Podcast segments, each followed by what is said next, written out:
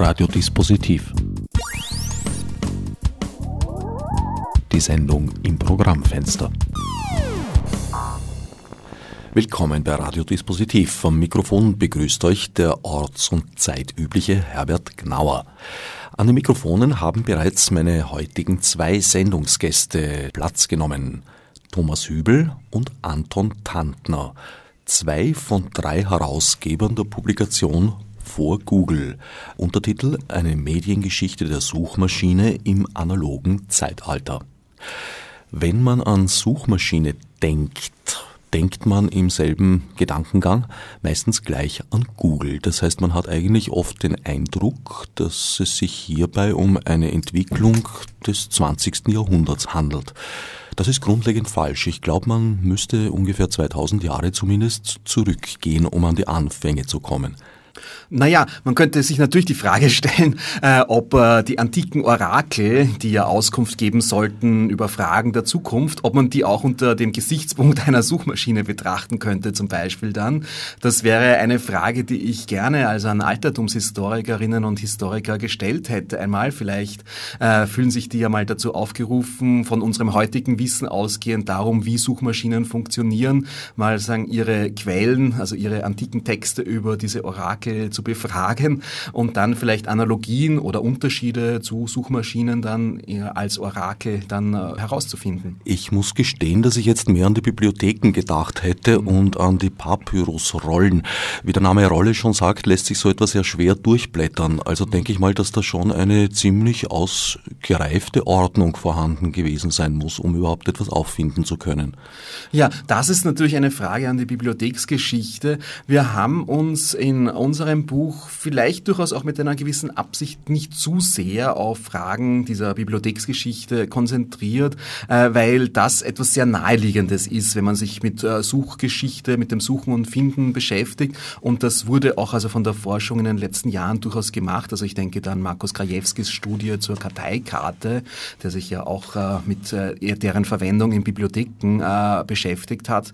Das heißt, es gibt also schon eine gewisse Forschung, die sich also mit diesem diesem Thema beschäftigt. Aber es stimmt natürlich, dass äh, was die Antike betrifft, sagen die Frage von Bibliothekskatalogen äh, noch eine ist, die in den Zusammenhang quasi einer Vorgeschichte von Suchmaschinen zu stellen wäre. Wo seht ihr den Anfang der Suchmaschine in unserem modernen Sinn? Das ist sicher eine nicht so einfache Frage, weil man natürlich sagen kann, dass Suchen und Finden ja eine der Grundtätigkeiten von Menschen ist. Das heißt, man kann durchaus die Frage stellen, äh, wie das vielleicht sogar in sogenannten äh, prähistorischen Zeiten ausgesehen hat äh, mit dem Suchen, ob es da auch schon Hilfsmittel gab, jetzt für die Jäger und Sammler zum Beispiel dann.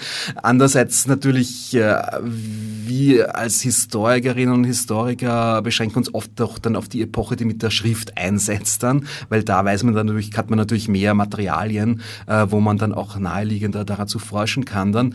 Ich würde von meinem Fokus her ja mit den großen Datensammelaktionen der Antike beginnen dann. Also ich denke da an die Volkszählung, also wo man ja äh, auch äh, in der Bibel einiges dazu nachlesen kann, aber wo auch sonst es für ein paar Dokumentationen gibt. Es hat mich da übrigens auch sehr gefreut, dass im letzten aktuellen Asterix, also Asterix bei den Pikten, jetzt jetzt quasi die Figur eines Volkszählers vorkommt, der Publius plus minus heißt, beziehungsweise ich glaube auf Französisch Numerus Clausus.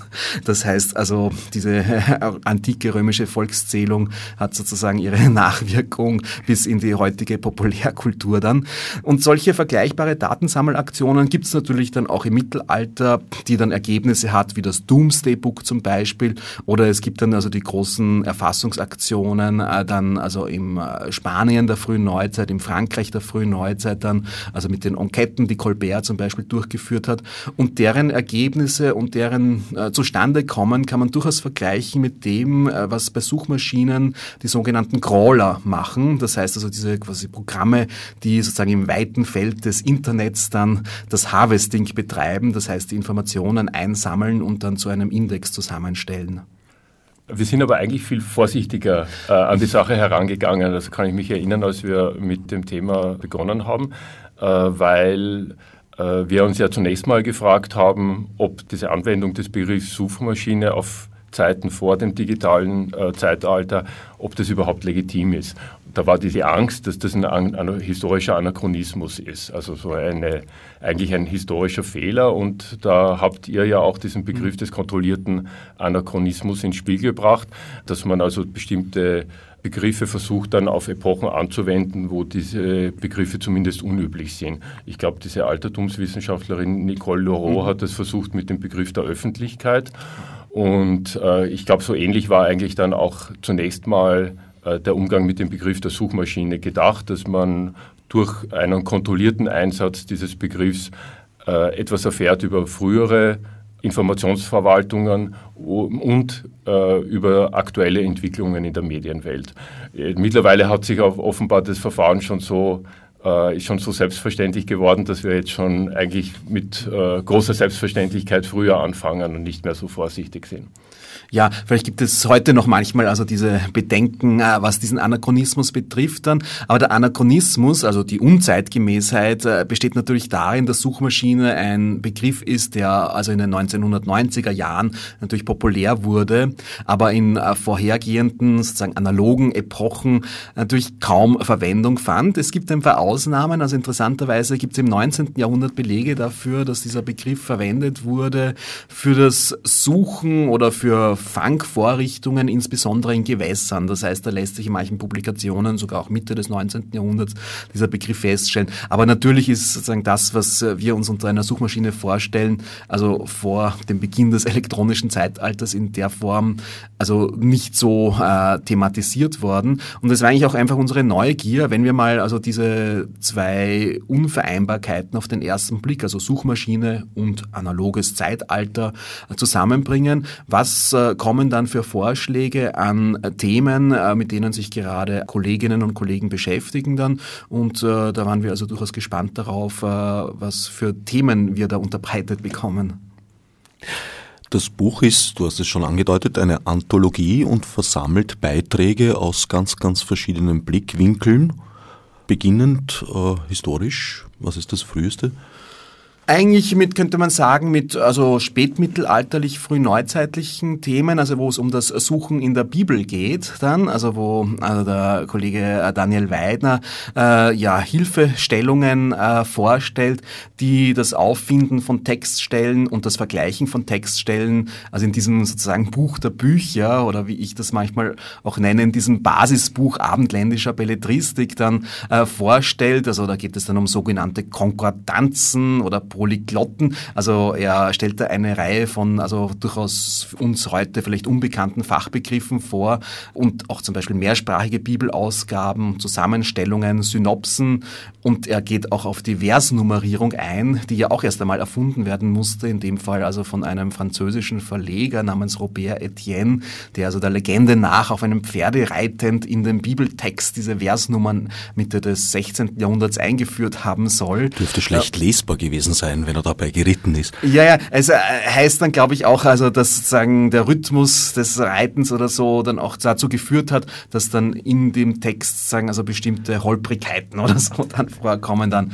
Aber das heißt, wir äh, spannen, wir decken mit diesem Buch und den Beiträgen, also die unsere Kollegen und Kolleginnen da verfasst haben, einen Zeitraum ab, der also vom Spätmittelalter, kann man sagen, bis hin eigentlich in, fast in die unmittelbare Gegenwart dann reicht dann. Bei diesen Bibelausgaben ging es darum, erstens einmal äh, gleichlautende oder gleiche Thematiken behandelnde Stellen in den verschiedenen Evangelien miteinander in Verbindung zu bringen oder auch einen Gedankengang, ein Thema durch den gesamten Text verfolgen zu können. Das waren sehr oft äh, dreispaltige Ausgaben, wo das sozusagen drei Versionen einander gegenübergestellt wurden. Das hat halt auf Papier den großen Nachteil, dass diese Ordnung dann zementiert ist und sich nicht wie im digitalen Zeitalter sozusagen auf Knopfdruck umsortieren lässt. Also ist da ein eigentlich sehr großer Entwicklungssprung geschehen mit der Digitalisierung. Ja, also es wird ja oft auch also behauptet, dass dem Papier eine Autorität innewohnt und dem Druck, genau, also dem Druck auf Papier dann, äh, den, also die digitalen Versionen nicht zu haben. Das ist gerade auch in der aktuellen Debatte um äh, die Frage der Zukunft der Zeitungen und so, dass also diejenigen, die noch an die Papierzeitung sagen, glauben, als durchaus nachvollziehbares Argument eben bringen, dass eben der Abschluss, sagen, der täglich erscheinenden Zeitung auf Papier dann, also so etwas auch wie eine Autorisierung oder so dieses Textes dann äh, mit äh, beinhaltet dann. Aber das ist die Ordnung oder die, also das Verstellen, das Ändern, also das Umsortieren ist im elektronischen Zeitalter auf jeden Fall leichter geworden. Aber trotzdem ist natürlich auch wichtig zu betonen, dass es auch im Papierzeitalter möglich war und deswegen ist es ja kein Zufall, dass auf dem Titelcover dieses Buchs also so ein äh, Haken zu sehen ist mit einem oder mit zwei Exzerptzetteln. Das heißt also die Exzerpte, die äh, Zettel, die späteren Karteikarten der Gelehrten waren auch schon so etwas äh, wie eine Mobilisierung von Information, durch die dann allerdings diese Information mit dem Ziel gesammelt worden ist, natürlich wieder in so ein abgeschlossenes Buch dann gegossen zu werden. Ja, und außerdem gibt es schon, also wenn man sich nochmal diesen Aufsatz von Daniel Weidner über äh, Suchmaschinen in der Bibel ansieht, hat auch diese äh, verschriftlichte Form entwickelt einfach eine Dynamik, weil die Lösungen, die man äh, findet, den Text, äh, also zum Beispiel die vier Evangelien äh, nebeneinander zu präsentieren, natürlich bestimmte Probleme aufwirft. Also man hat zum Beispiel aus unserer heutigen Sicht ein und dasselbe Ereignis, das dann zwei unterschiedliche Berichte hat, wie die Berg- oder Feldpredigt. Und da gibt es natürlich dann die Diskussion, sind das vielleicht zwei unterschiedliche äh, Ereignisse oder ist es nur sind es zwei Berichte, zwei unterschiedliche Berichte von ein und demselben äh, Ereignis. Und das führt einfach zu permanenten Veränderungen. Das heißt, auch die Suchmaschine verändert eigentlich den Text, äh, den sie untersucht. Das ist, glaube ich, die Pointe von diesem Aufsatz, dass sie, dass sie zeigt, äh, wie Suchmaschinen das Material, das sie bearbeiten, zu einer permanenten Umstrukturierung bringen. Was ja auch bei den heutigen Suchmaschinen der Fall ist. Das müsste man natürlich jetzt von Medium zu Medium anders ansehen, aber ich glaube, das ist so ein, ein, ein, Gedanke oder eine Beobachtung, die sich durch die viele Beiträge äh, durchzieht, dass die Suchmaschine nicht einfach nachträglich an einen zu untersuchenden Bestand drangehängt wird, sondern dass die Suchmaschine einfach den zu untersuchenden Bestand verändert, kreiert etc. Und das zeigt dieser erste, äh, dieser erste Beitrag über die Bibel, die sich eben auch verändert, die Verszählung wird eingeführt etc., um Belegstellen rascher zu finden. Das zeigt dieser erste Beitrag ganz gut. Ein weiterer Bereich, wo Auffindbarkeit von Textstellen eine sehr große Rolle spielt, ist natürlich die Rechtsprechung bzw. die Gesetzgebung. Also hier ist ja eigentlich ja in dem äh, Beitrag von Bernhard Rieder, also ganz äh, der letzte Beitrag, äh, der nimmt darauf Bezug, dass äh, das, was äh, heute unter diesem berichtigen PageRank zu verstehen ist, also die Art und Weise, wie Google äh, Suchergebnisse anordnet, dass das hier zurückgeht auf ein in den Wissenschaften schon seit, also nach dem Zweiten Weltkrieg, also seit den 1950er Jahren übliches Verfahren der sogenannten Zitationsanalyse. Und er arbeitet heraus, wie diese Zitationsanalyse, also die untersucht, äh, welcher Wissenschaftler, welche Wissenschaftlerin zitiert in ihren Texten welche anderen äh, wissenschaftlichen Beiträge, Bücher, Artikel, äh, dass das eigentlich wiederum zurückgeht auf die ja, US-amerikanische Rechtspraxis, wo ja also vorhergehende Urteile sehr wichtig sind. Und da wird, wurde dann also untersucht, welches Gerichtsurteil zitiert wiederum andere davor vorhergegangene Gerichtsurteile. Und das ist letzten Endes also ein Verfahren, das sich also auch äh, mittlerweile in den Ranking-Mechanismen von Suchmaschinen dann quasi, also seinen Nachfolger gefunden hat.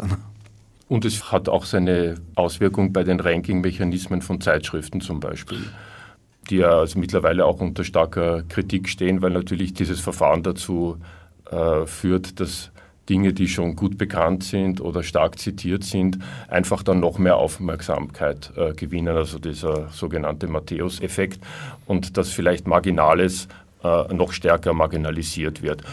Könnte zum Beispiel in dem Bereich der Zeitschriften die Auswirkung haben, dass Zeitschriften aus dem angloamerikanischen Raum, weil Englisch Lingua Franca ist, stärker, besser gerankt werden als in anderen Bereichen, dass unter Umständen auch Wissenschaftszeitschriften in anderen Sprachen weniger gefördert werden, völlig verschwinden äh, mit bedenklichen Auswirkungen auf nationale Wissenschaftskulturen oder auch auf die Verbindung zwischen Wissenschaftskulturen und einer interessierten Öffentlichkeit in bestimmten Ländern. Mit dem Matthäus-Effekt wären wir wieder auf die Bibel zurückgekommen. Weniger Bibelfeste. Wir werden vielleicht nicht wissen, worum es geht. Matthäus-Effekt, das ist das berühmte Zitat, wer hat, dem wird gegeben. Also wo schon etwas ist, kommt immer mehr hinzu was bei diesen ganzen Zitationsindizes ja der Fall ist. Und da ist mir ein Name aufgefallen in eurem Buch, und zwar Vannevar Bush der mit der Entwicklung des Memex-Systems eng verbunden ist, der offenbar selber eigentlich gar nicht so toll war, wie ihn die Nachwelt dann gesehen hat. Er hat nur auf irgendeine Weise besondere Prominenz erlangt gehabt, worauf sich alle Nachfolgenden in ihren Publikationen auf ihn bezogen haben. Die Nachfolgenden haben eigentlich die richtige Leistung erbracht. Hingegen für die Nachwelt war dann Vannevar Bush der große Wunderwuzi. Das ist eine Problematik, die sich ja durch die gesamte wissenschaftliche Welt inzwischen in sehr massiver Weise zieht. Ja, also soweit ja das also dargestellt wird, äh, ist er ja auch also schon damals, also 1945, als äh, dieser Artikel, auf den sich dann alle beziehen, As We May Think, äh, dann veröffentlicht wurde, äh, ja, hat er schon eine sehr prominente, wichtige Stelle in diesem amerikanischen Wissenschaftssystem äh, gehabt, was wohl noch dazu, zusätzlich dazu geführt hat, dass äh, er halt weiter diese Aufmerksamkeit erhalten ist. Wobei es allerdings schon so ist, es ist zwar dieser Memory Extender, also das ist ja quasi sagen die Ausführung von Memex, dann nie entwickelt worden. Das wäre also so eine Maschine gewesen, wo ja Mikrofilm, Lesegeräte und so weiter zusammen zu einem Art Desktop verbunden wären, also noch quasi nicht auf elektronischer Basis und das auch den Anspruch gehabt hätte, eben sagen Wissen also leicht und schnell zugänglich zu machen. Nur war es allerdings so, dass sagen diese, man könnte sagen Technikutopie äh, von ihm dann die Fantasie auch vieler Computeringenieure sagen angeregt hat und insofern hat er damit natürlich auch eine Wirkung gehabt dann. Aber klar ist also, dass sein Text bis heute sagen also sehr stark verbreitet ist und also auch also viel gelesen und eben auch viel zitiert. Worauf ich vielleicht noch äh, zurückkommen wollte, was sagen die Frage des Rankings betrifft dann und der Verwendung von Situationsanalysen äh, in Zeitschriften und auch was also die Forschungsförderung betrifft, die sich daran anschließt, dass ja Bernhard Rieder da von einer von ihm eingeforderten Politikwissenschaft des Algorithmus äh, spricht.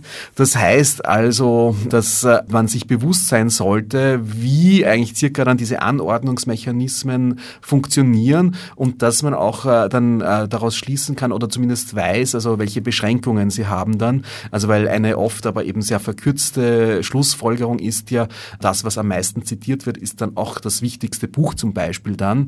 Aber da sind natürlich genau diese Effekte drinnen, die also zum Beispiel jetzt mit diesem Matthäus-Effekt äh, äh, dann geschildert werden.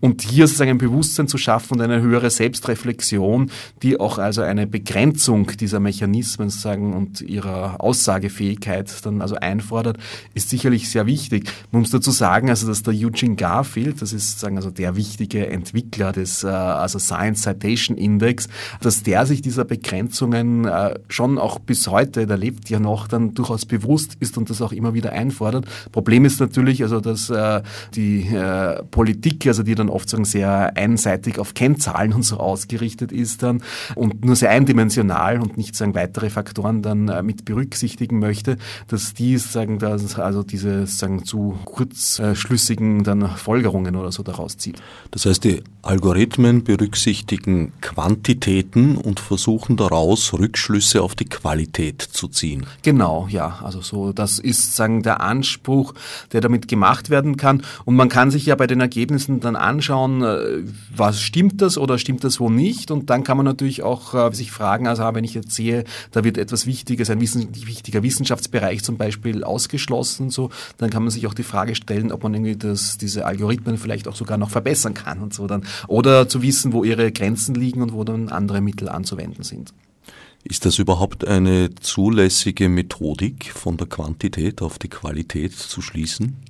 Es ist schwierig, also das hat ja der Konrad Paul Liesmann in seinem Buch über die Theorie der Umbildung äh, genau dieses Argument gebracht, dass das ja eben äh, natürlich zwei entgegengesetzte Zugänge sind, dass es eben nicht möglich ist, also schon per Definition von also Quantität auf Qualität zu schließen. Andererseits muss man natürlich sagen, dass in diese Ranking-Mechanismen, also auch im PageRank, durchaus Annahmen über Qualität äh, hineinfließen. Also wenn bestimmte also Websites und so als äh, quasi qualitativ hochwertiger gelten als andere. Also wenn sagen eine private Homepage sozusagen niedriger gerankt ist als eine Universitäts-Homepage, dann fließen da ja natürlich Annahmen darüber ein, was sozusagen also ja die Autorität dieser Websites ausmacht. Das heißt also bestimmte qualitative Vorannahmen sind dann drinnen und ich meine die Forderung, die wir als Userinnen und User stellen können, ist natürlich die nach einer zumindest gewissen Transparenz äh, danach, wie das funktioniert dann. Also das wäre wünschenswert. Na, gerade diese Transparenz ist bei Google ja nicht gegeben. Im Gegenteil, es ist bestgehütetes Geheimnis.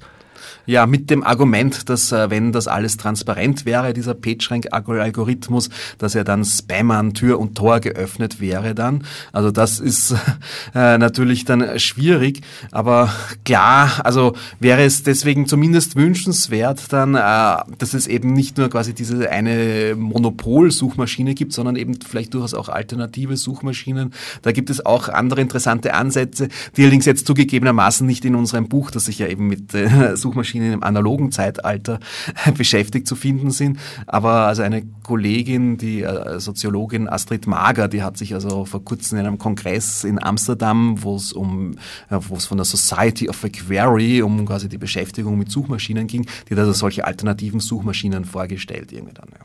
Ich muss gestehen, ich kenne eigentlich keine, die im Alltag einsetzbar wäre, was für mich einer der erstaunlichsten Vorgänge ist, die ich überhaupt je beobachtet habe und mit der freien Marktwirtschaft, glaube ich, nicht wirklich ganz zu erklären ist. Bevor Google auf den Plan trat, gab es etwa vier, fünf, vielleicht sogar mehr, etwa gleichrangige Suchmaschinen und gleich häufig benutzte. Das war Alta Vista, das war Yahoo und, und eine ganze Reihe anderer. Mit Auftreten von Google hat sich sehr schnell Google durchgesetzt, wobei ich Leute kenne, die behaupten, das lag gar nicht an einer äh, überlegenen Technologie, sondern einfach an einem schlaueren Einsatz von Manpower seinerzeit.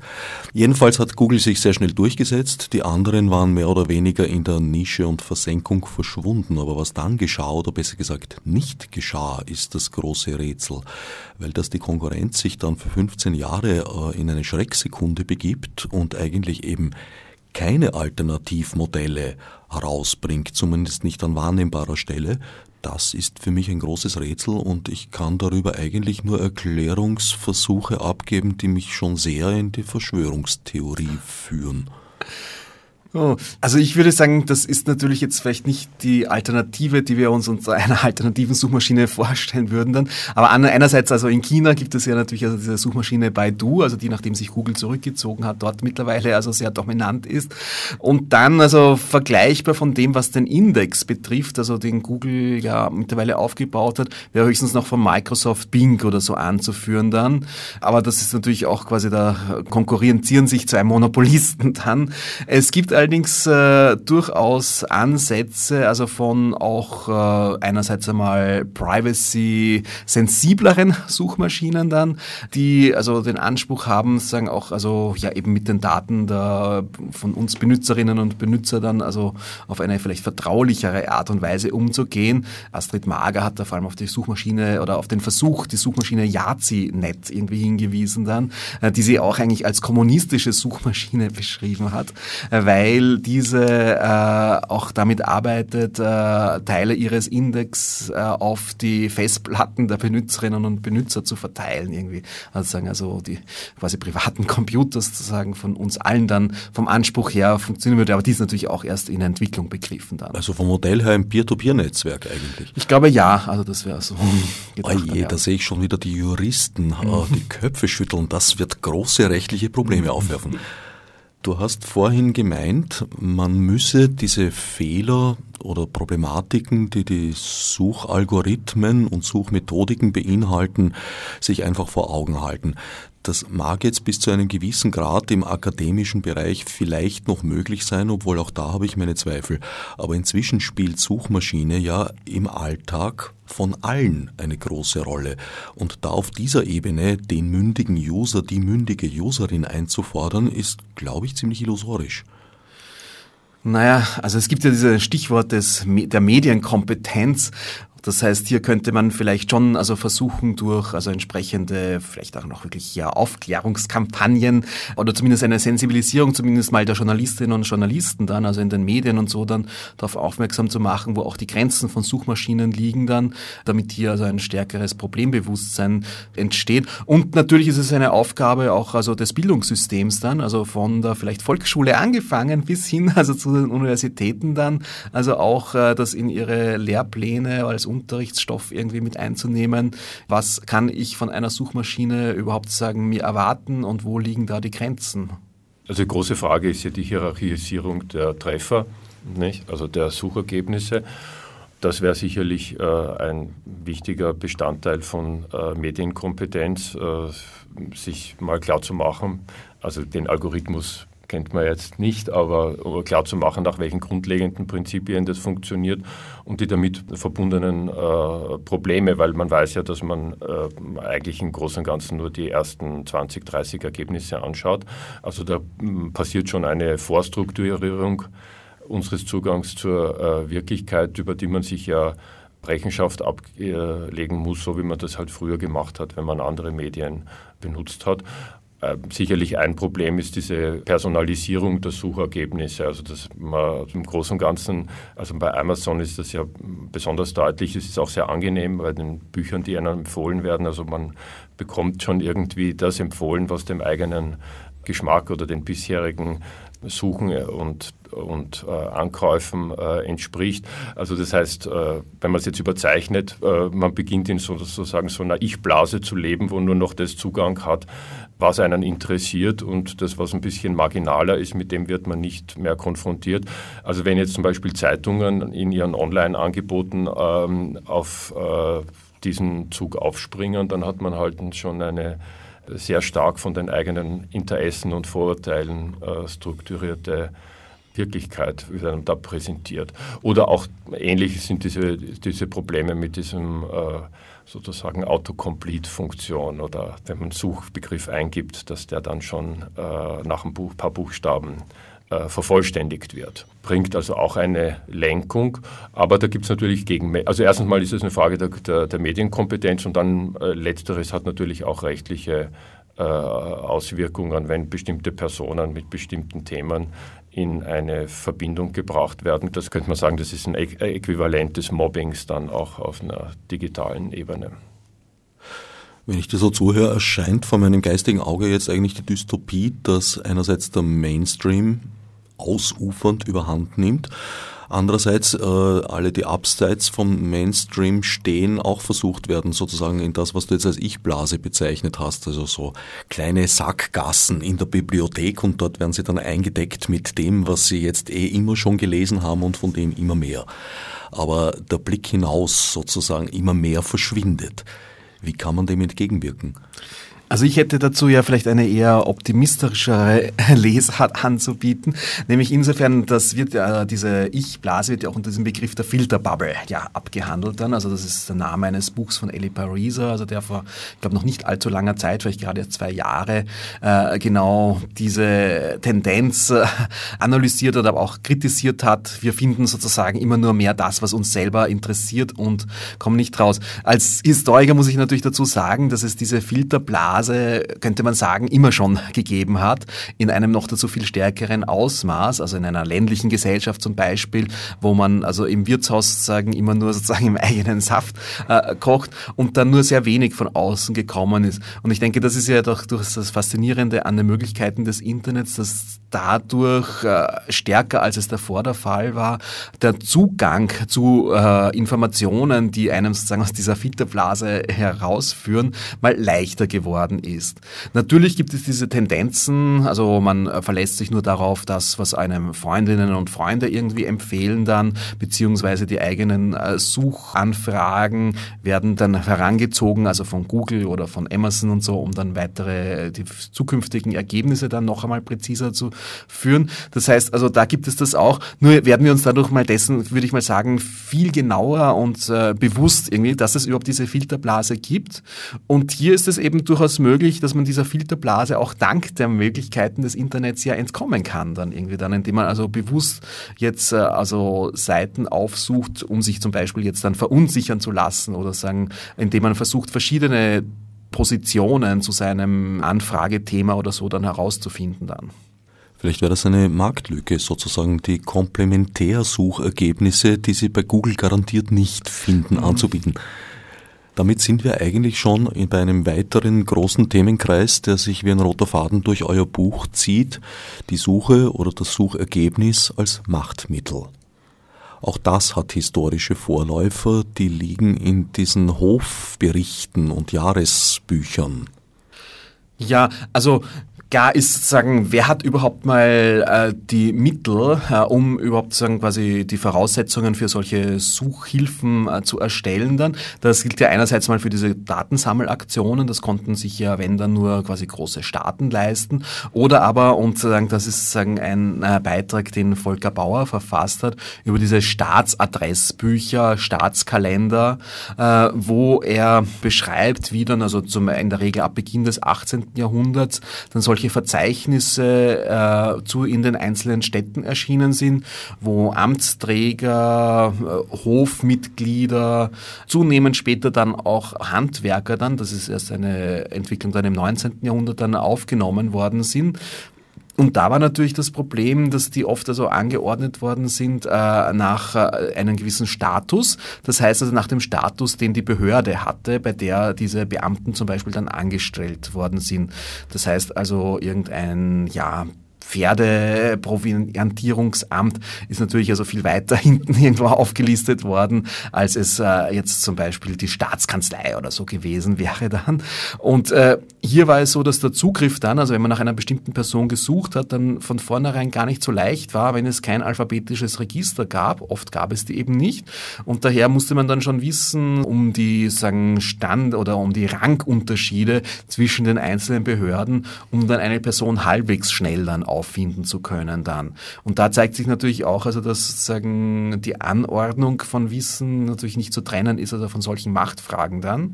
Das Interessante ist allerdings, dass diese Staatskalender dann auch also für durchaus herrschaftskritische Zwecke dann herangezogen werden konnten. Das heißt, es gab dann aufklärerische Statistiker, die dann zum Beispiel berechnet haben, äh, wie viele Beamte gibt es äh, im Verhältnis zur Bevölkerung eines bestimmten Landes. Das waren also in dem Fall geht es ja meistens um also so deutsche Territorien, also mit den vielen kleinen Staaten, die es äh, damals gab. Und äh, da konnten dann durch Vergleich dann schon irgendwie Aussagen getroffen werden. Also darüber gibt es jetzt da vielleicht zu viele Beamte in einem äh, Staat irgendwie, beziehungsweise in welchen Sparten oder so sind die dann beschäftigt. Das heißt also auch diese Zwecke waren damit möglich. Aber gar ist das sozusagen die Anordnung dann, wenn sagen nach Stand und Status dann in einem gewissen Widerspruch steht, also zu einer alphabetischen Erschließung, wo sozusagen vor dem Alphabet in einem gewissen Sinn dann alle gleich sind. Also diese Staatskalender, die eigentlich Herrschaft repräsentieren äh, sollen, die können dann von Aufklärern auch um, umgedreht werden im Sinne von Herrschaftskritik eben an, an unnötigen äh, Pomp äh, bezüglich äh, äh, Repräsentation. Aber du hast dich ja, glaube ich, auch mit anderen, äh, mit anderen Formen beschäftigt, wo man sieht, dass solche äh, Suchinstrumente, Suchmaschinen, äh, Herrschaftsfunktionen ausüben, wie zum Beispiel die Fragämter und also wo, ja, es ist ja so, dass das Wissen, also dass solche Institutionen ansammeln, auch wenn sie zum Beispiel jetzt privater Natur sind, durchaus von Interesse ist, natürlich auch, äh, um jetzt für obrigkeitliche Zwecke herangezogen werden äh, zu können dann, beziehungsweise dass im Falle der frühneuzeitlichen Adressbüros, das waren also Informationsvermittlungseinrichtungen, die also zum Beispiel Warenvermittlung, äh, Verkaufsvermittlung, Immobilienvermittlung, Kapitalvermittlung betrieben haben, dass denen vorgeworfen wurde, wenn jetzt jemand dort also irgendeine einen Wertgegenstand aus seinem Familienbesitz anbietet zum Verkauf, dass dies ja eventuell auch Auskunft gibt darüber, über die Vermögensverhältnisse der Person, dass diese Person zum Beispiel jetzt in Geldschwierigkeiten ist. Das heißt also, es gab da den Vorwurf, dass diese Fragämter, Adressbüros vielleicht etwas öffentlich machen würden, äh, was doch lieber quasi Familiengeheimnis bleiben sollte dann. Das heißt also, diese Debatte um Privacy, die lässt sich zumindest in einem gewissen Ansatz auch schon bei diesen Adressbüros des 17. Jahrhunderts feststellen. Und die andere Sache ist die, dass äh, sagen diese herrschaftlichen Funktionen auch durchaus dann zumindest in einem utopischen Sinn zum Trage kamen, wenn derlei Adressbüros als Art Meldeämter funktionieren sollten. Also das heißt, wenn alle sagen aus dem außerstädtischen Bereich, in dem Fall nach Paris einströmenden Fremden, dann dazu aufgefordert wurden, sich zunächst einmal bei diesem Büro d'Adresse zu registrieren, um dann nämlich eine Arbeit vermittelt zu bekommen dann. Das ist sagen zwar verordnet worden, aber in der Regel nicht befolgt worden, also weil das damals also nicht durchsetzbar war. Aber das zeigt natürlich solche Tendenzen, dass solche Einrichtungen die Informationen sammeln, äh, natürlich, und das ist klar bis heute der Fall, dann auch also das Interesse von äh, ja, Behörden wecken. Wem eine Information nützt, lässt sich bei der Datenerfassung oft schwer abschätzen und ändert sich ja auch im Lauf der Zeit. Genau, also das heißt, es ist vollkommen unabsehbar, was damit passiert und Klar ist, glaube ich, so, dass am Anfang, äh, wenn mal solche äh, ja, Instrumente eingeführt werden, vielleicht noch gar nicht sozusagen, also das Bewusstsein, also dieser möglichen Gefahren oder so dann da ist und dass erst dann mit der Zeit dann also klarer wird, was alles damit sozusagen angestellt werden kann, was vielleicht auch gar nicht im Sinne derjenigen ist, die jetzt da ihre Daten zur Verfügung gestellt haben. Du hast es schon angedeutet, oft genug ist da die Grenze zur Spionage eigentlich schon schwimmend. Ja, also oft sind ja diese Personen, die mit dem Datensammeln, dem Dateneintreiben äh, sagen beauftragt äh, waren, dann auch der Spionage verdächtigt worden. Also wenn jetzt Wissenschaftler äh, von der Royal Society zum Beispiel dann beauftragt worden sind, über zum Beispiel Bergwerke in einem bestimmten Land etwas herauszufinden äh, oder sonst irgendwelche ja Auskunft über ökonomische Begebenheiten in einer bestimmten Region dann äh, zu geben, dann sind die damit konfrontiert worden, damit ja, sie seien oder wären doch jetzt eigentlich Spione, also die für eine fremde Macht jetzt hier arbeiten dann. Ein Phänomen, das ja manchmal auch äh, den Volkszählungskommissare betroffen hat oder aber auch äh, also äh, Mappeure, also diejenigen Personen, die Landkarten aufgenommen haben und mit ihren Messgeräten natürlich sagen, Querfeld 1 gezogen sind und da sind sie äh, klarerweise dann also von den Bauern eventuell dann also äh, gar nicht mit offenen Armen dann empfangen worden. Das heißt also, solche Personen sind oft vielleicht auch also zu Unrecht mit diesem Vorwurf der Spionage äh, konfrontiert worden. Andererseits aber ist es wohl kein Zufall, dass auf Englisch jetzt zum Beispiel diese Adressbüros ja Offices of Intelligence auch heißen, wo wir also nicht mehr weit entfernt sind von der Central Intelligence Agency des 20. Äh, Jahrhunderts. Das heißt, da gab es oft also schon auch so einen Graubereich, also zwischen Informationsbeschaffung, aber auch dann Spionagen und Geheimdienst. Dienst. Und der Graubereich hat jetzt in einem von unseren Artikeln in dem Buch auch dazu geführt, dass solche groß angelegten Frageaktionen, also Fragelisten werden an Wissenschaftler in anderen Ländern geschickt, dass solche äh, Frageaktionen gescheitert sind, weil die Adressaten dieser Listen auch Angst hatten, der Spionage verdächtigt zu werden und dann halt einfach die entsprechenden Informationen über Bergwerke, wirtschaftliche äh, Resultate etc. nicht geliefert haben. Das ist ein Aufsatz von der Alex Cooper, die sich also mit diesen Fragen ohne Antworten, also das ist sozusagen im Titel, nimmt sie schon quasi ihren Befund dann äh, vorweg, äh, dann also beschäftigt hat mit sozusagen einer äh, von der Royal Society, also Henry Alderfall heißt der Sekretär oder hieß der Sekretär dieser Royal Society, also einer der ersten wissenschaftlichen Akademien dann und der hat sozusagen also so groß äh, angelegte Fragebogenaktionen gestartet dann, die aber dann doch relativ äh, versandet sind dann. Dieses Denken hat eigentlich konsequent weitergeführt, heute zu so Erscheinungen wie der NSA und dem berühmten PRISM-Programm geführt.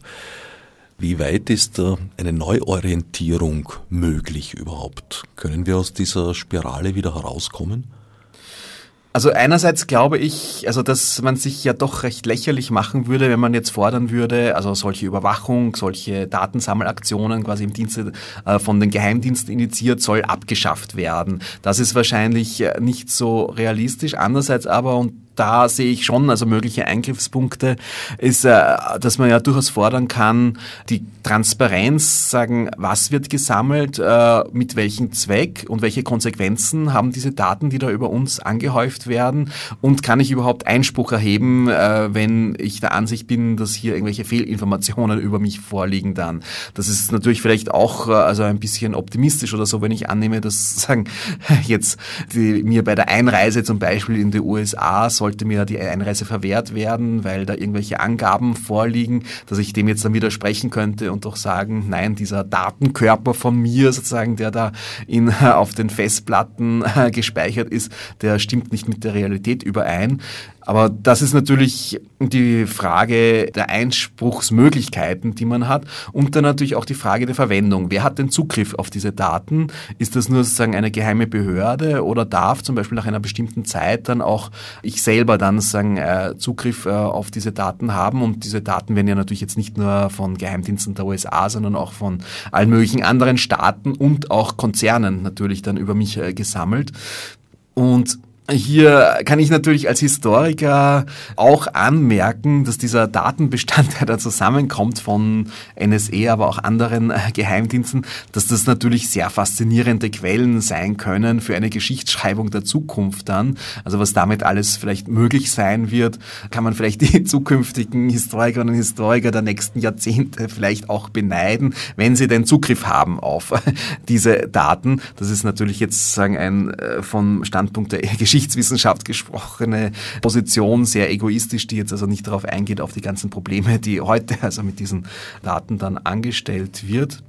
Ah, das Herauskommen ist natürlich deswegen schwierig, weil einerseits ist es natürlich, also es ist technisch möglich, das zu machen. Daher ist also nicht unbedingt anzunehmen, dass äh, es nicht geschehen äh, wird, dann, also dass solche Daten gesammelt werden. Was allerdings sehr wohl möglich ist, äh, denke ich, dass bestimmte gesetzliche Maßnahmen dann also entweder zurückgenommen oder gar nicht eingeführt werden. Also das ist das Stichwort Vorratsdatenspeicherung, also wo ja erstens eigens die gesetzlichen Grundlagen für eine Maßnahme geschaffen wurden, die ja quasi uns alle zu Verdächtigen machen. Und hier ist es natürlich schon möglich, also zumindest, dass es quasi, dass das, was geschieht, nicht legal geschieht oder so dann irgendwie. Und das, dann hat man natürlich auch mehr Möglichkeiten, wenn es doch geschieht oder so, dann vielleicht Einfluss äh, darauf zu nehmen, als sagen, wenn das äh, jetzt, wie das jetzt so der Fall ist. Früher hat man gesagt, die Rache des Journalisten ist sein Archiv. Dieses Archiv haben inzwischen mehr oder weniger alle zur Verfügung. Wie wird das unsere Gesellschaft verändern? Ja, das ist natürlich eine gute Frage. Also ein bisschen einen Vorgeschmack darauf bekommen wir ja schon in den letzten Jahren. Also einerseits einmal also mit so Phänomenen wie WikiLeaks, also wo dann quasi geheime Daten von, also diplomatische Depeschen und so dann veröffentlicht werden. Auch das ist übrigens nicht ganz ein neues Phänomen. Also schon im 18. Jahrhundert äh, hat äh, ein aufklärischer Statistiker namens August Ludwig Schlözer in seinen Staatsanzeigen dann auch also geheime Daten, auch zum Beispiel von habsburgischen Volks Volkszählungsergebnissen dann äh, veröffentlicht. Das heißt, äh, also wenn man sich mit Wikileaks äh, beschäftigt, kann man durchaus sagen, dass es auch da so etwas wie eine Vorgeschichte gibt dann. Die Frage, wie sich das verändert, also die pessimistische Variante ist ja die, und deswegen gibt es ja auch also die Proteste gegen die Überwachung, das sagen also auch, wo der Schriftsteller Ilya Trojanov zum Beispiel also ja sehr stark und durchaus also nachvollziehbar argumentiert, dass quasi eine Gesellschaft, in der alles überwacht wird oder potenziell sozusagen alle Aussagen, die man trifft, gegen einen dann vielleicht einmal verwendet werden können, dass das natürlich keine demokratische Gesellschaft ist dann. Also dass ich also sagen so eine eigentlich so eine Art Duckmäusertum erzogen werde, eben unter der Perspektive, dass ich ja in zehn Jahren oder so mal vielleicht das bereuen könnte, was ich da mal gesagt habe und dann wird mir das irgendwie vorgehalten dann. Also das ist natürlich die pessimistische Variante dann. Kann natürlich auch sagen, ja, dass es vielleicht zu einer größeren Toleranz gegen vielleicht auch abweichenden Meinungen oder so kommt dann irgendwie, wenn diese sozusagen dokumentiert sind und äh, dass also eine größere Vielfalt von Positionen und so äh, vielleicht dadurch eher akzeptiert wird oder einfach, dass akzeptiert wird, dass andere Menschen anders sind. Das hat erst also vor kurzem Katrin Passig in einem Aufsatz im Merkur ja erwähnt dann, dass also das, was früher, worauf man nicht so gekommen wäre, was zum Beispiel jetzt äh, Freundinnen und Freunde, mit denen man sich also sagen, nur im Analogen trifft, was die sonst zu verschiedensten Themenbereichen der Gesellschaft für Positionen haben, die man also überhaupt nicht teilt oder wo man vielleicht ganz anderer Ansicht ist, dass man das natürlich also früher vielleicht nicht so mitbekommen hätte. Jetzt natürlich durch, durch Social Media und so ist das vielleicht leichter möglich und sagen ist sagen eine höher erhöhte Toleranzbereitschaft von einem gefragt äh, gegenüber quasi auch Freunden, die dann also ja Positionen vertreten, die man selbst für absolut abwegig hält und so dann. Dadurch, damit wird man heutzutage schneller konfrontiert, als das früher der Fall war. Also vielleicht kann man so sagen, dieses Duckmäusertum versus irgendwie mehr Toleranz oder so als zwei Möglichkeiten entgegenstellen. Gut, es gibt dann natürlich noch die auf der positiven Seite, dass äh, Verwaltungsdaten, also Open Data, öffentlich gemacht werden, also was unter Umständen bestimmte Demokratisierung von Entscheidungsprozessen bedingen kann. Ähm, das ist sicher jetzt eine Entwicklung, die in Österreich äh, aufgrund des Amtsgeheimnisses noch ein bisschen zurückliegt. Das sind andere Staaten, also die skandinavischen, viel weiter fortgeschritten. Äh, das wäre ein Teilbereich, wo man äh, unter Umständen auch optimistischer in die Zukunft blicken kann als bei der Frage von Privacy. Wir haben es also durchgehend mit Mechanismen und Erscheinungen zu tun, die samt und sonders bereits in der analogen Zeit vorhanden war, aber durch die Digitalisierung einen qualitativen und in der Möglichkeit der Bewältigung auch einen großen quantitativen Sprung gemacht haben. Dadurch sind, glaube ich, einige Nischen und Freiräume, herausgefallen. Also der Vergleich, der oft gebrachte Vergleich mit der DDR-Stasi, die ja ihre Überwachungsdaten alle noch auf Zetteln und Karteikarten hatte, am Schluss auf einem riesigen Zettelberg gesessen ist, der in dieser Form nicht auswertbar war. Dadurch waren Nischenexistenzen möglich, die es heute in der Form wahrscheinlich nicht mehr gäbe. Naja, also heute können sich vielleicht also über die Welt verstreute Nischen ja auch leichter vernetzen, sagen, und vielleicht damit eine größere kritische Masse bilden dann. Aber wichtig ist natürlich tatsächlich also die äh, Bemerkung, dass also im Papieruniversum natürlich keineswegs ein so großer Prozentsatz an jetzt Äußerungen oder Transaktionen dokumentiert wurde, als das im elektronischen Universum der Fall ist. Also wo wir mit unseren Mobiltelefonen sozusagen äh, immer Auskunft darüber geben, wo wir uns gerade befinden und äh, auch äh, das, worüber wir uns austauschen, dann also über elektronische Kanäle, sei es sagen jetzt äh, über Text oder Audio, eben dann auch dokumentiert werden kann dann. Ich glaube, während die Nischen also im vielleicht Papierzeitalter in vielleicht auch quasi zufällig entstanden sind, bräuchte es heute dann wahrscheinlich sagen eine bewusste Wertschätzung von Nischen im Sinne, dass das auch also für eine demokratische Gesellschaft zum Beispiel wünschenswert ist, also dass es sagen Nischenfreiräume gibt. Nur müssen die dann also vielleicht in einem stärkeren Ausmaß, als das früher der Fall war, dann vielleicht auch wirklich bewusst geschaffen werden dann. Also das heißt sagen also was sagen diese diese Digitalisierung mit sich bringt, ist eigentlich sagen, äh, also es erfordert ein größeres Maß an Selbstreflexion und Bewusstheit und damit auch quasi an die Bewusstheit oder auf der Notwendigkeit von Abweichungen und so dann. Wie ließe sich ein solcher Freiraum definieren? Es ist schwierig. Also ich, mir fällt jetzt vor allem natürlich dieser Begriff der temporären autonomen Zone von Hakim B. ein, der das sagen eingefordert hat dann. Also ich meine, man kennt das natürlich zum Beispiel jetzt äh, eher so aus den 70er oder 80er Jahren von jetzt Hausbesetzungen und so, dass solche Besetzungen sozusagen dann auch solche temporären autonomen Zonen dann geschaffen haben dann. Und ich glaube, man, also es lässt sich heutzutage ja schon auch manches von dem äh, feststellen, also diese ganze ganzen Bewegungen, also Occupy Wall Street, wo es ja ein sehr starkes Ineinanderspielen einerseits einmal von dem Agieren in bestimmten Räumen, also sozusagen im analogen, mit aber der Verbreitung über also Internet und Social Media geht. Also weil das ist, glaube ich, ein wichtiges Zusammenspiel, ohne dem diese Bewegungen nicht denkbar wären dann, wo ja auch dann also die Mittel, die uns selbst überwachen, sozusagen dann auch gegen die Überwacher dann angewandt werden oder auch als Schutz dienen können dann. Also weil manchmal ja doch quasi die Dokumentation von Konfrontationen bei Demonstrationen mit der Polizei und so dann doch dazu führen können, also dass äh, vielleicht also manches dann weniger gewalttätig oder so dann abläuft, auch also auch von seitens der Polizei dann. Also vielleicht lassen sich da schon erste temporäre autonome Zonen im digitalen Zeitalter feststellen. Du hast eingangs angedeutet, zart angedeutet, dass du mit der Monopolsituation von Google nicht ganz glücklich bist.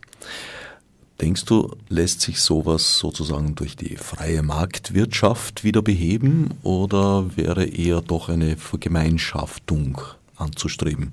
Naja, also das äh, einerseits ja sehr faszinierend bei Google ist ja, das, was alles davon geschaffen wird, ist ja wirklich also eine sehr große Hilfe und Unterstützung im eigenen Leben. Auch für mich, also als Historiker, verwende ich ja tagtäglich Angebote von Google.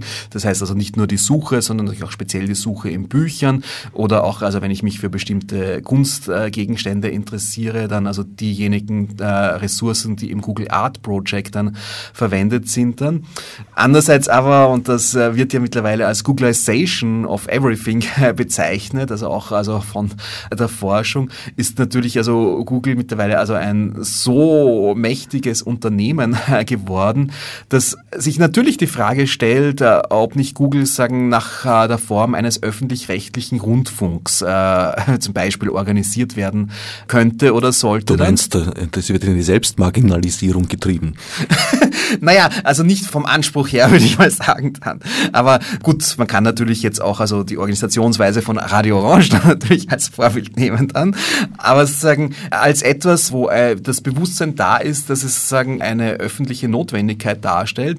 Und es gibt historisch schon ja verschiedene Beispiele dafür, also wo äh, jetzt vielleicht auch anders gelagerte Unternehmen, Infrastrukturunternehmen dann ja auch also für Gesellschaft oder verstaatlicht wurden dann. Also das sind die Eisenbahnunternehmen, das wäre sozusagen ein klassisches Beispiel aus dem 19. Jahrhundert, also wo ja sagen es ja auch immer wieder verschiedene Wellenbewegungen gegeben hat, quasi also private Gründungen, dann äh, weil sie dann doch bankrott gehen, vielleicht mal Verstaatlichungen und dann wieder Privatisierungen und so. Das heißt, das sind ja oft dann auch Wechselbewegungen und vielleicht werden wir das also auch bei vielleicht manchen dieser Internetkonzernen dann durchaus erleben dann, wobei natürlich äh, das ist ja schon etwas, was sagen auch Kritiker des Kapitalismus diesem attestieren, dass dieser ja sagen also durch das Zwangs, den er ausübt, ja eine gewaltige Innovationskraft hat. Und das ist natürlich etwas, also was Google in den letzten äh, Jahrzehnten, also oder seit den 1990er Jahren, denke ich, also sehr stark ausnützen konnte, dann also sagen jedes Mal neue und aber eben auch nützliche Produkte zu schaffen dann. Also was sagen unter dann zum Beispiel diesen, also jetzt vielleicht öffentlich-rechtlichen Verhältnissen und so, dann vielleicht nicht mehr so sein würde, aber sagen, Entschleunigung kann vielleicht manchmal ja auch ganz gut tun. Das wäre jetzt auch eine Frage von mir. Da hat es auch mal ein Projekt einer europäischen Suchmaschine gegeben, Quero, glaube ich, sollte die ja. heißen. Ist da aus dem was geworden? Ja, also da kann ich berichten, ich war ja erst äh, vor kurzem, also im November, auf einer Konferenz eben in Amsterdam, die vom Institute of Network Cultures organisiert wurde und sich ausschließlich mit Suchmaschinen beschäftigt hat, wo auch grundsätzlich von den Organisatoren her also so eine durchaus kritische Haltung gegenüber also Google dann eingenommen wurde dann. Und äh, da gab es auch einen Vortrag zu diesem Versuch der europäischen Suchmaschine dann, also das war ja so ein deutsch-französisches Gemeinschaftsprojekt das aber, sagen wir zumindest vorläufig mal äh, gescheitert ist. Was allerdings äh, dieser Vortragende äh, gemeint hat, dass es vielleicht nicht äh, sinnvoll wäre, jetzt quasi eine eigene europäische Suchmaschine zu schaffen, aber einen alternativen Suchindex, der dann von verschiedenen Suchmaschinen, Start-up-Unternehmen dann vielleicht herangezogen werden kann. Weil das ist etwas sagen sehr kostenaufwendiges, also einen solchen Index, also quasi ja eigentlich auch so eine Art Kopie, könnte man sagen, des Internets dann sagen zu erstellen, also weil das braucht die entsprechenden Speicherkapazitäten. Und hier könnte eine, also auch öffentlich-rechtliche finanzierte Infrastruktur könnte durchaus Erfolg haben, also so etwas zu erstellen und dann eben zu schauen, dass dann also verschiedene, eventuell also auch private, also Suchmaschinen, äh, ja Betreiber, Unternehmen dann auf diesen Index dann zugreifen können und ihre verschiedenen Varianten anbieten. Das heißt, das ist also jetzt noch nicht gänzlich gestorben, dieses Alternativprojekt dann. Was daraus wird, ist natürlich die Frage dann. Werden sich nicht auch die Systematiken weiterentwickeln müssen, weil im Gegensatz zu den meisten bisherigen Informationen, die ja dann in einer Bibliothek zum Beispiel, ist die Sammlung, hat sich erweitert, vielleicht ist mal auch ein Band verschwunden oder verbrannt, aber im Großen und Ganzen waren das ja doch sehr feststehende Dinge die hier als Information angesammelt wurden. Inzwischen ist das alles sehr in Bewegung und sehr volatil geworden. Ja, also so starre Klassifikationssysteme, also wo ja das berühmte Beispiel irgendwie diese, diese Dezimalklassifikation ist, also die den Anspruch hat, das gesamte Wissen der Welt sozusagen in einem Art Nummernsystem dann zu ordnen, sind also heutzutage wohl kaum mehr wirklich vorstellbar und praktikabel.